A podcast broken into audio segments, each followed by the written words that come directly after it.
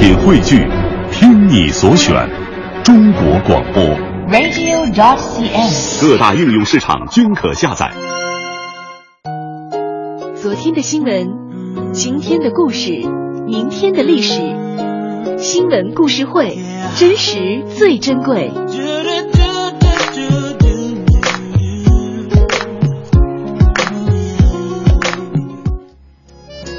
今天跟大家分享的第一个故事，相信可能很多朋友呢都已经通过这个互联网看到了。嗯、十三岁的女孩自杀，为什么自杀？四十四岁的肖女士呢，和丈夫努力一年之后，终于如愿怀上了二胎。但是呢，十三岁的女儿文文却不答应了，先后以逃学、离家出走、跳楼相威胁。在女儿尝试用刀片割手腕之后，怀孕十三周零五天的肖女士不得不含泪到医院，终止了妊娠。肖女士住在徐州的新村，是一名家庭主妇。因为丈夫王先生开公司，家境较好。自从单独二胎的政策放开之后呢，自己也是独生女的肖女士就和丈夫商量了，呃，准备备孕。一年之后，终于成功怀孕。但是面对家里新增一个成员的事实，十三岁的女儿文文非常生气。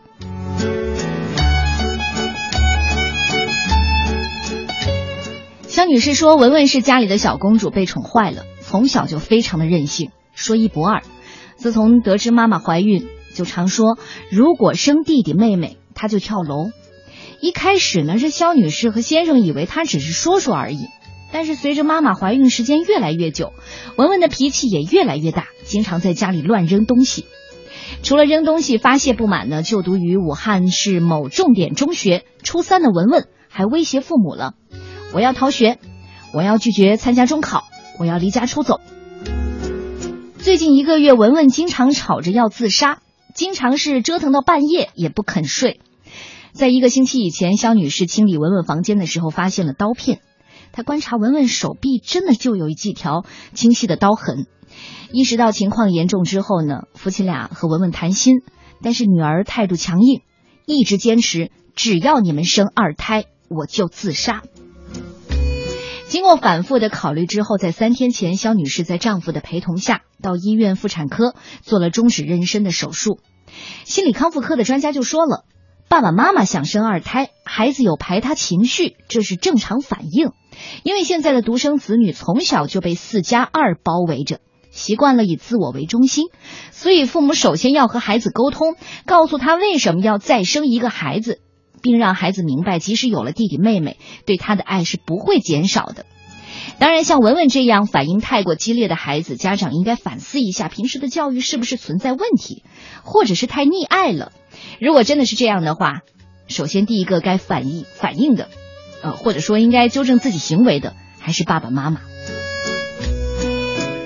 接下来我要说的第二个故事哈，也是一个真实的故事，呃，跟独生女有关。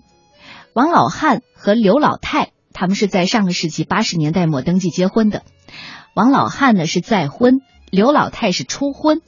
双方婚后生育了一个女儿，叫佳佳。中年得女，夫妻俩自然对佳佳是疼爱有加了。在去年的时候，刘老太呢以王老汉酗酒、对家庭无责任心，然后向通州法院提起了离婚诉讼，要求和王老汉解除婚姻关系。老夫妻了。为何在晚年的时候选择离婚？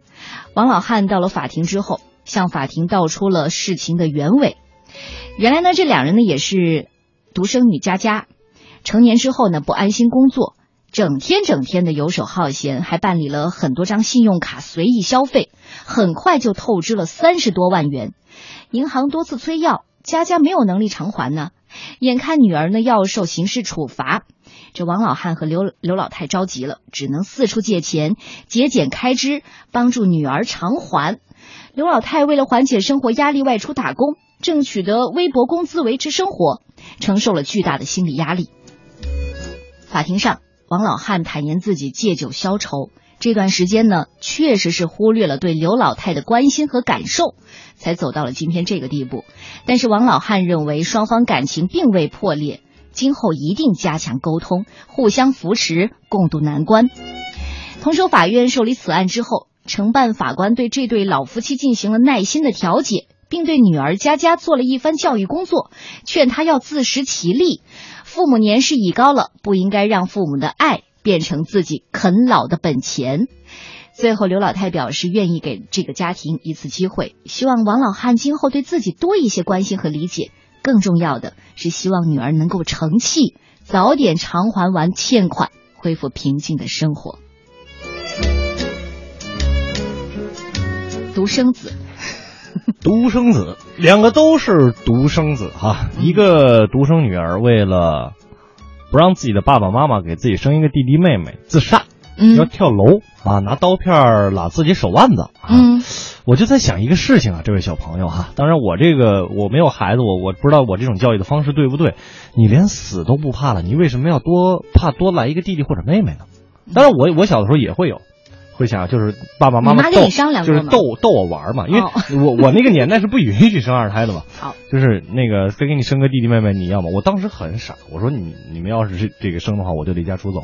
我也说过类似的话，但是，这到现在之后，我会想，哦，其实有个弟弟妹妹真的挺好的，特别特别希望有一个，所以我将来结婚之后，可能我自己肯定是我我我从我自己的内心愿望一定是多生，是吧？只要国家交响乐团，那那不行，这符合国家的这个要求。第二个，这个啃老这个，我觉得真的挺有感触的，嗯，都是太过溺爱了。这两个家长，我觉得有他们需要自己反思的地方，都是太过于溺爱了。好，接下来呢，我们要继续进今天的新闻故事。新闻故事啊，接下来呢，我要给大家讲一个故事了。这个故事啊，是来自钱江晚报的一个消息。那我相信呢，现在依然会有很多的朋友，包括我们快乐晚高峰的听众朋友，会有写日记的习惯。嗯，日记呢，帮我们记录我们自己的生活，那也让我们在文字当中呢抒发我们的感情。今天我们故事的主人公啊，他的故事就得从他的日记说起来。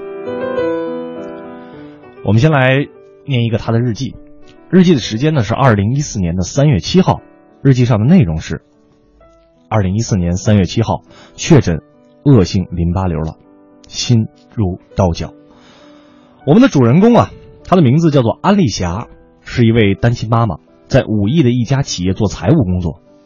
二零零八年，安丽霞的儿子六岁的时候呢，她和前夫离婚了，自此独自抚养儿子长大。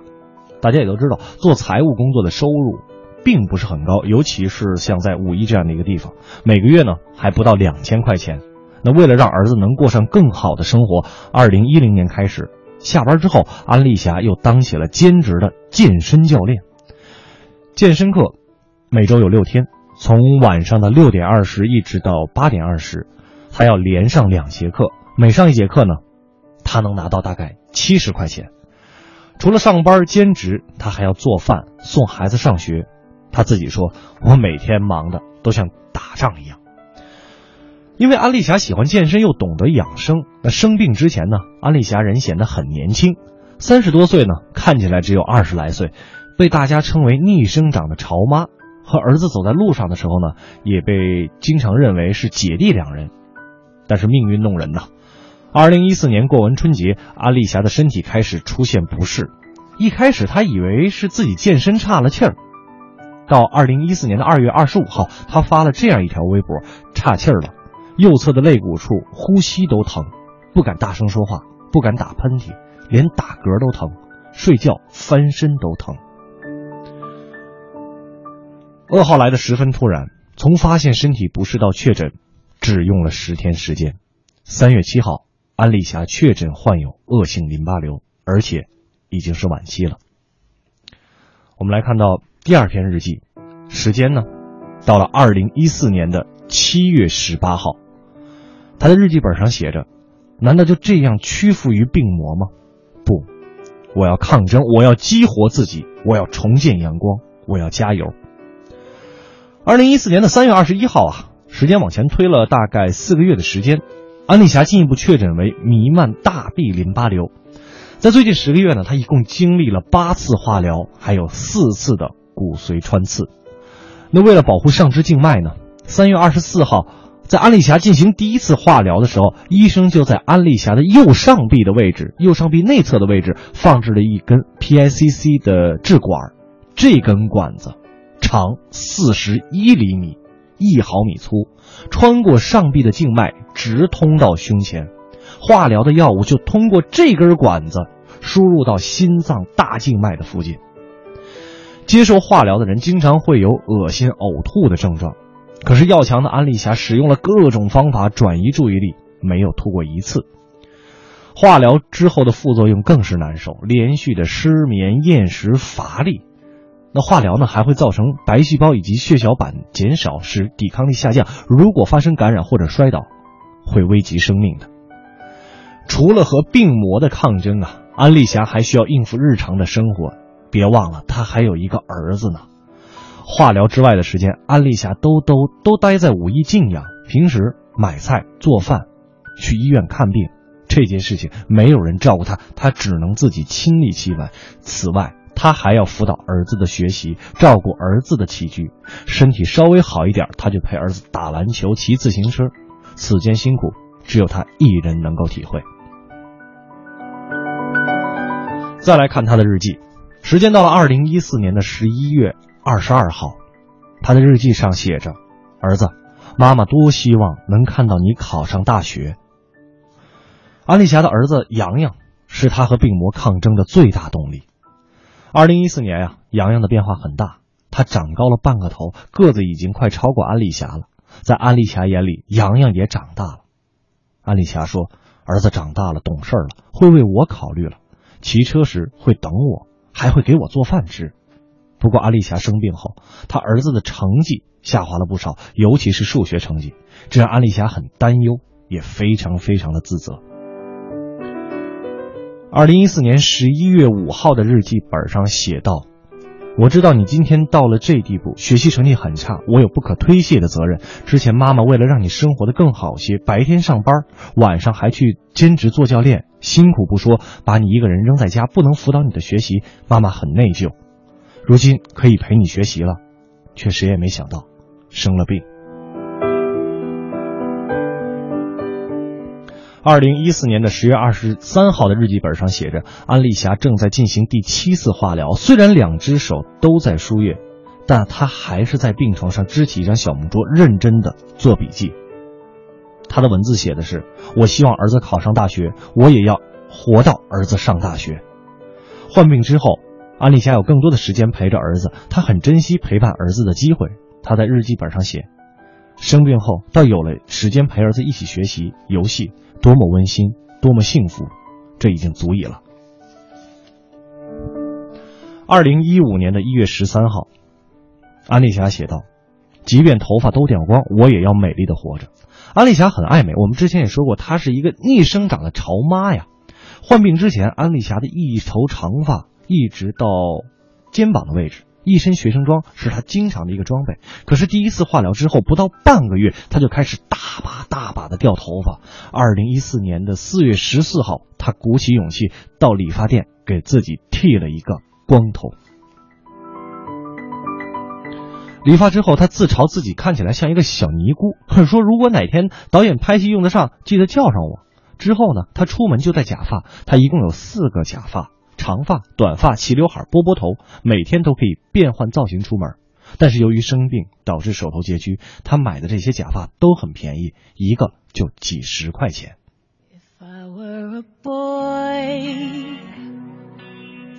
二零一五年的一月十一号，安丽霞写道：“人类的温暖也可以治病。”自从确诊恶性淋巴瘤，安丽霞得到了不少人的帮助。半个月前，她得到一个好消息：台湾一家骨髓干细胞中心有人和她配型成功，是一名台湾的男性，和我同岁。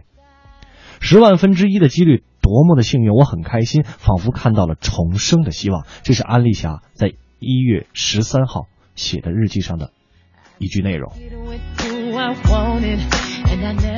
一个坚强的女人，一个坚强的妈妈，生活让她变得无比的坚强。然后还有一个什么比一个乐观的心态更重要的呢？我想这个故事讲完之后，真的要给这位单亲妈妈加油，希望她能够早日康复。真的挺不容易的。对，其实我觉得更感触的是，她花两百块钱拍了一套光头写真。没错。我相信很多人可能在病痛到来的时候一直在埋怨，为什么上天给我的机会和别人不一样，不平等？可是这个妈妈真的很坚强。没错。嗯，这不是，这是故事当中的。但是也是一个真实生活当中的故事。今天快乐晚高晚高峰就是这样，咱们明天再见。